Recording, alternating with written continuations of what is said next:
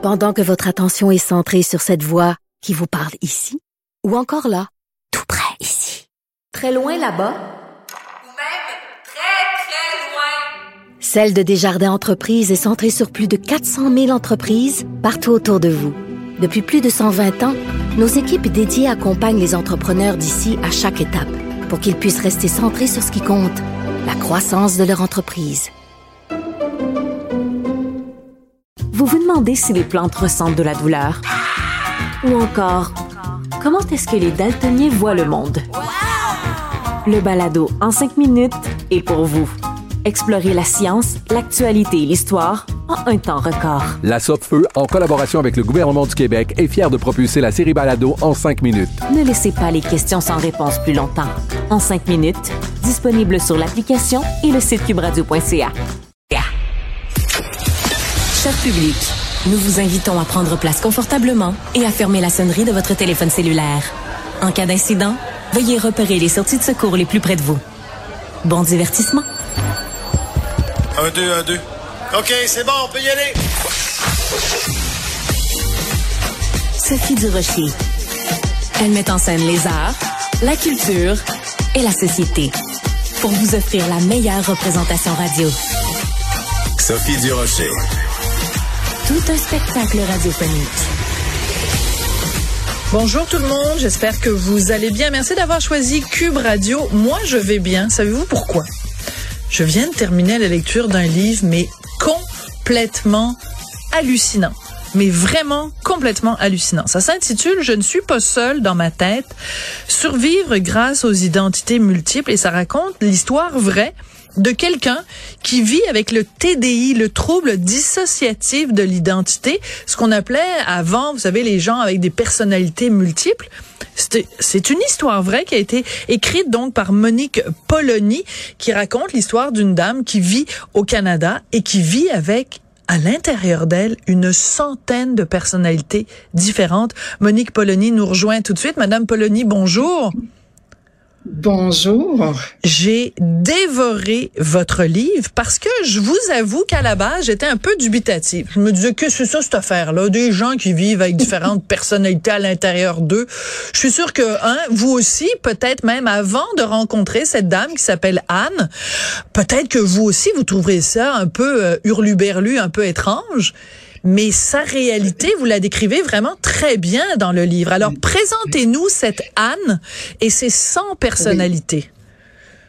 Ben justement, c'est la même chose pour moi. Quand j'ai entendu parler d'Anne, je cherchais comme vous, on cherche des, histoires, on veut apprendre sur des personnes qui ont des parcours de vie intéressants. Comme vous, j'ai interviewé des milliers de personnes hein, et je cherchais justement à, à, trouver la perle rare pour un nouveau projet. J'ai contacté mes amis qui m'ont parlé d'Anne et au départ, parce que je voulais quelqu'un qui avait un parcours hors du commun et tout ça. Elle demandé, elle est fauconnière. Là, déjà, c'était beau. Fauconnière, c'est-à-dire c'est quelqu'un qui travaille avec les, qui dresse les faucons. Voilà. Les rapaces. Oui. Avec les faucons, les rapaces, pour travailler, par exemple, dans les aéroports, les, les clubs de golf, les, bon, dans plusieurs fonctions. Et puis, ben, j'ai dit, c'est super intéressant, mais on dit aussi, elle a un trouble qui est méconnu, un trouble mental qui s'appelle le trouble dissociatif de l'identité. Puis là, moi, j'ai fait pareil comme vous. J'ai dit, ouais, Ouais. pas certaine de ça. Drôle de bibite. Ouais. Et puis, oui, mais comme mes amies, c'était des femmes quand même en qui j'avais confiance et qui étaient crédibles, euh, elle a dit, ben, on en a rencontré des identités. Et, et, et, et alors j'ai dit, bon, ok, d'accord. Donc j'ai demandé si c'était possible de peut-être aller, euh, de rencontrer Anne, voir si elle était prête à, à me parler, parce que c'est quelque chose dont les gens, les personnes qui sont atteintes du TDI ne veulent pas du tout que ça se sache. C'est très, Mhm. très caché. C'est souvent pour ça qu'on on s'en rend pas compte que, que, que la personne en est atteinte. Mais elle, elle était prête à en parler. Elle était prête à partager son histoire.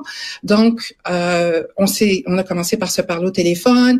Et déjà dès la première fois, j'étais complètement renversée, bouleversée par ce que j'entendais, parce qu'elle avait vécu, comment elle m'expliquait justement comment TDI est créé. Et au fil des conversations, ben là, j'ai décidé, j'ai proposé à Radio Canada de faire d'aller la rencontrer Mhm. avec une, une, ma photographe, ma collègue photographe, pour aller faire une rencontre avec cette personne-là que je trouvais absolument fascinante. Voilà. Donc, c'est comme ça que ça a commencé. Voilà. Alors, vous rencontrez Anne dans le cadre d'un reportage, parce que j'ai oublié de le mentionner au début, vous êtes journaliste, vous avez fait plein, plein de choses dans votre vie. Donc, vous rencontrez Anne, et là, pendant que vous la rencontrez, une de ses personnalités se manifeste. Alors, parmi la Oui. centaine de personnalités différentes qui Oui. cohabitent à l'intérieur du cerveau de, de, de Anne, il y a une petite fille d'à peu près 11 ans qui s'appelle Joy. Et quand cette personnalité-là se manifeste en Anne, Anne physiquement se transforme, sa voix se transforme, et même quand elle fait des dessins ou qu'elle écrit, Anne écrit avec le tracé d'un petit enfant, de d'une petite fille de 11 ans. Vous avez dû quand même tomber en bas de votre chaise quand vous avez vu ça la première fois. Ben, tout d'abord, j'avais demandé à Anne, avant d'y arriver, est-ce que c'est possible qu'il y ait une prise du contrôle du corps ou un switch, comme on appelle, euh, parce que j'aimerais savoir et tout ça. C'est possible, ça serait peut-être Joy parce qu'elle est très sociable, elle aime les gens et tout ça. Donc j'ai dit, qu'est-ce que je fais? Parce que j'ai jamais rencontré quelqu'un comme ça. Donc elle m'a dit, tu as juste à lui parler comme si tu parlais avec un enfant d'11 ans, mais Ca- Camille et moi, on arrive, j'ai dit, est-ce que tu te un peu nerveuse? Je dis, ben moi aussi. Bon, on arrive et trois minutes plus tard, Joy se transforme, on voit la transformation devant nous. J'ai l'impression d'être un peu comme dans un film au ralenti ou un film fantastique, un peu ou de rêver Hmm. de ce que je vois parce que oui, la transformation est physique. La pupille de l'œil change, la posture du corps. Il y a même des fois que le placement, qu'il y a des, des- il y a des personnalités, des identités qui peuvent être gauchères, d'autres droitières. Et ça, c'est tellement impressionnant, Madame Durocher, parce Ouais. que c'est la capacité du cerveau de protéger, de sauver Voilà. de protéger la personne qui vit des traumatismes. Donc, Anne n'est pas née avec le trouble dissociatif de l'identité. Ça a été créé pour la, un mécanisme de protection pour, pour de la survie, parce qu'elle Voilà. a subi de nombreux quand elle était Voilà. enfant. Alors Et vous ça qui. Voilà. Alors, vous ne rentrez pas dans le livre trop en détail, mais quand même, on en sait suffisamment. On en sait, on sait ce qu'on a besoin de savoir pour respecter quand même l'intimité de Anne.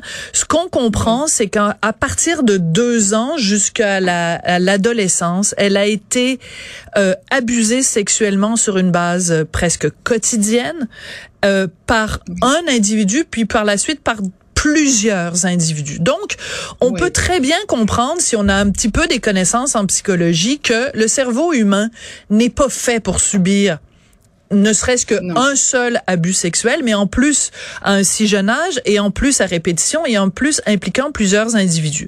Donc, ce qu'on comprend en lisant votre livre, Madame Polony, c'est que n'eût été de ces différentes personnalités qu'elle s'est créées, Anne n'aurait pas pu survivre à ces abus-là.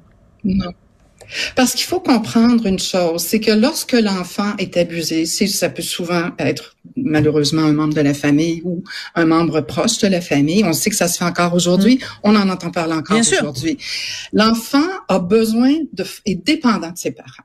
Alors, il est obligé d'avoir un mécanisme pour lui permettre justement de fonctionner, d'aller à l'école, euh, de pouvoir apprendre, de retourner à la maison et même d'aimer son, son, cette personne-là qui lui a infligé, parce que le, le, le besoin d'attachement est encore plus grand que le besoin de sécurité chez l'enfant. Donc, c'est ça qui est très difficile, qui, qui est dur, qui fait mal, parce que ces enfants-là, en plus, n'ont pas les mots, souvent quand ils sont Voilà. jeunes, pour pouvoir mettre des mots et dire qu'est-ce qui se passe? Euh, euh, Ils savent qu'il y a quelque chose qui va pas, que c'est pas correct ce qu'on on leur a fait, mais elles n'ont pas encore les capacités de dire les choses. Et elle a essayé, comme vous savez, dans le livre, Anne essayait d'en parler, Oui. mais il y avait quelque chose qui la retenait. Un, pas toujours trouver les mots, mais ensuite aussi d'avoir des menaces que si elle parlait, Oui, parce que les abuseurs, oui, ben c'est typique. Hein, les abuseurs sont toujours des manipulateurs. Oui. Donc les abuseurs Oui. lui disaient, il faut pas que tu en parles. Si tu en parles, euh, tu vas, il va y avoir des conséquences. Et plus que ça, les abuseurs lui disaient, si tout ça t'arrive, c'est parce que toi-même tu es méchante. Donc elle devait Oui, faire face à toutes sortes d'assauts sur sa personnalité. Premièrement, être agressée. Deuxièmement, euh, se faire dire qu'elle était vilaine. Et c'est et c'est et c'est parce que on comprend ça qu'on comprend que un être humain, donc, pour se protéger, se, se peut se créer d'autres identités. Il y a plein de gens qui ont, qui ont vécu des abus qui disent, ben, pendant que ça se produisait, l'abus, c'est comme si mon corps se dissociait. Hein, c'est, euh, je, je me regardais être abusé de l'extérieur. Donc c'est un, un, un processus par lequel le cerveau humain nous protège parce que prendre un abus de plein front, on n'est pas capable. C'est fascinant quand même. Vous, quand vous avez commencé euh, l'écriture de ce livre, Monique, votre but était quoi? De, de rendre hommage à Anne ou de faire comprendre à la population en général ce qu'est ce trouble des, des identités multiples? Ben, au départ, moi, j'avais même pas envie de, j'avais même pas l'intention d'écrire un ah livre. J'ai été approchée par les éditions de l'Homme suite au, au photoreportage. J'ai été aussi approchée par des familles qui ont des, ah. des membres de la famille qui souffrent du TDI aussi, qui m'ont demandé de rentrer en contact avec Anne. C'est des gens qui avaient jamais rien dit à personne. Hmm. Anne est en contact avec eux régulièrement maintenant. Il y a de l'entraide. Alors, quand les éditions de l'Homme m'ont approché, ils m'ont dit, on aimerait beaucoup si vous pouviez parler justement de cette histoire-là. Ben là, le livre, c'est là qui commence parce que le reportage était fait. Mais moi, j'ai dit très candidement, oui, c'était pas sur ma ligne de vie sur les, la, bucket list là. J'avais sauté en parachute, puis je dirais ça se ressemble pas mal, je dirais. Ah oui, écrire un livre puis sauter en parachute, j'aime bien, oui. Sur cette, sur, cette histoire-là, oui, parce que mm. c'est à ce moment-là qu'Anne et c'est surtout ses identités. J'en ai connu beaucoup, beaucoup. On était en pleine pandémie, donc on se rencontrait en ligne comme euh, vous savez, en visioconférence. Et là, je les ai vus et je les ai entendus. Moi, je me couchais le soir puis je pleurais de savoir ce qu'elles avaient vécu c'était des traumas autant pour moi que pour elles, parce que je me disais, mais comment ça peut être possible? Et il y a des fois où j'ai eu des doutes aussi à me dire, mais c'est tellement atroce que ça se peut presque pas. Et c'est là où j'ai commencé à m'intéresser aussi sur le plan scientifique en demandant de mm. l'aide à des experts en la matière pour qu'ils m'expliquent et que je puisse l'expliquer aussi de façon... Mm-hmm plus facile à comprendre parce que je vous avoue que c'est très très complexe. Oui, c'est très complexe avec les gens. Mais mais mais en même temps, c'est un hommage à la à la résilience puisque Anne qui a vécu ces sévices absolument horribles a survécu. Puis la façon dont vous la décrivez, c'est une femme euh, pétillante, une femme qui aime la vie. Euh, et mais quand je veux revenir sur quelque chose que vous avez dit un petit peu plus tôt quand vous avez dit j'ai rencontré plusieurs de ces personnalités. Il faut il faut le dire parmi les 100 personnalités qui habite le cerveau de Anne, il y a des hommes et des femmes. Euh, donc il y a aussi euh, des, des, hommes. Donc vous en avez rencontré entre guillemets combien de ces personnalités sur la centaine qui habitent le cerveau d'Anne? À peu près, je dirais à peu près une dizaine, une douzaine, douze, quinze. Il y en a que ça a été très très bref euh, une fois. Mais vous savez, il y a aussi des fois quand je parle avec Anne parce qu'on est devenus des grandes amies. Ouais. Après tout. Et puis, c'est un grand bonheur de l'avoir dans ma vie. Mais des fois, on se parle, comme justement, on se parle en visioconférence, et puis je le vois qu'il y, a, qu'il y a des transitions qui se font. Des fois, c'est un mélange de plusieurs. Il y a comme quelque chose de fragmenté. Mais vous le voyez comment? sa voix change, son regard change, son euh, attitude physique change. Oui, oui, la voix, le regard, la façon de parler. Des fois, euh, comme euh, Joyce, a été celle que j'ai rencontrée le plus souvent. elle a un petit défaut de langue, on dirait qu'elle zazote un peu. et c'est toujours impeccable. Je veux dire, il y a des gens qui disent ah ben peut-être que c'est du théâtre, c'est impossible, c'est impossible. C'est ça, c'est elle joue pas la comédie. Oui. Alors, mais ma, ma collègue, ma collègue Sibelle me, me glisse une question à, l'oreille qui est très bonne. Est-ce que les personnalités se souviennent, c'est-à-dire est-ce qu'il y a une interaction ou euh, mettons, mettons que je m'appelle Anne, puis là à un moment donné je suis submergée par la personnalité de Joy. Donc là je vous mets, vous parlez comme une petite fille. Mais est-ce que quand je reviens à Sophie, est-ce que est-ce qu'elle se souvient que que Joy vient de parler Pas toujours. Pas toujours.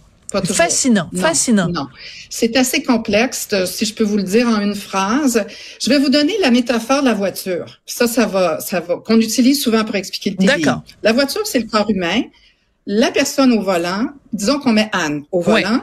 Joy est assise dans le siège du passager elles peuvent être en co-conscience et savoir et se parler toutes les deux. Ça, c'est toujours à l'intérieur du cerveau, bien sûr, ou personne n'a conscience et il y a juste Anne toute seule qui conduit.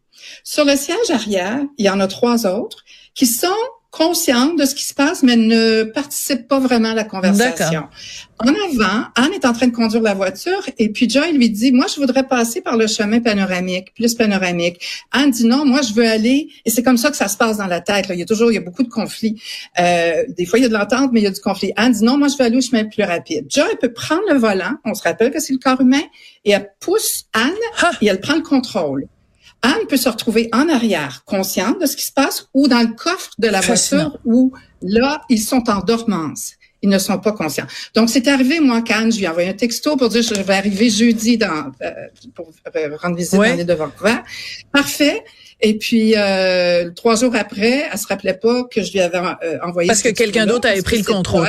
C'est absolument, c'est fascinant. Calendrier. Ouais. Alors c'est fascinant. Monique Polony, donc il y a une préface d'un docteur qui connaît bien sûr le, le trouble de l'identité multiple et ça s'intitule Je ne suis pas seule dans ma tête. Vraiment aux éditions de l'Homme, je le recommande à tout le monde. C'est une lecture fascinante. Puis c'est un drame humain en fait de quelqu'un qui a été euh, euh fortement abusé, qui s'en est sorti cette façon de s'en sortir, c'était ça, ce trouble-là qui l'a protégé. Euh, vraiment une lecture passionnante. On, on, on, est, on en sort euh, changé. Merci beaucoup, Madame Polony.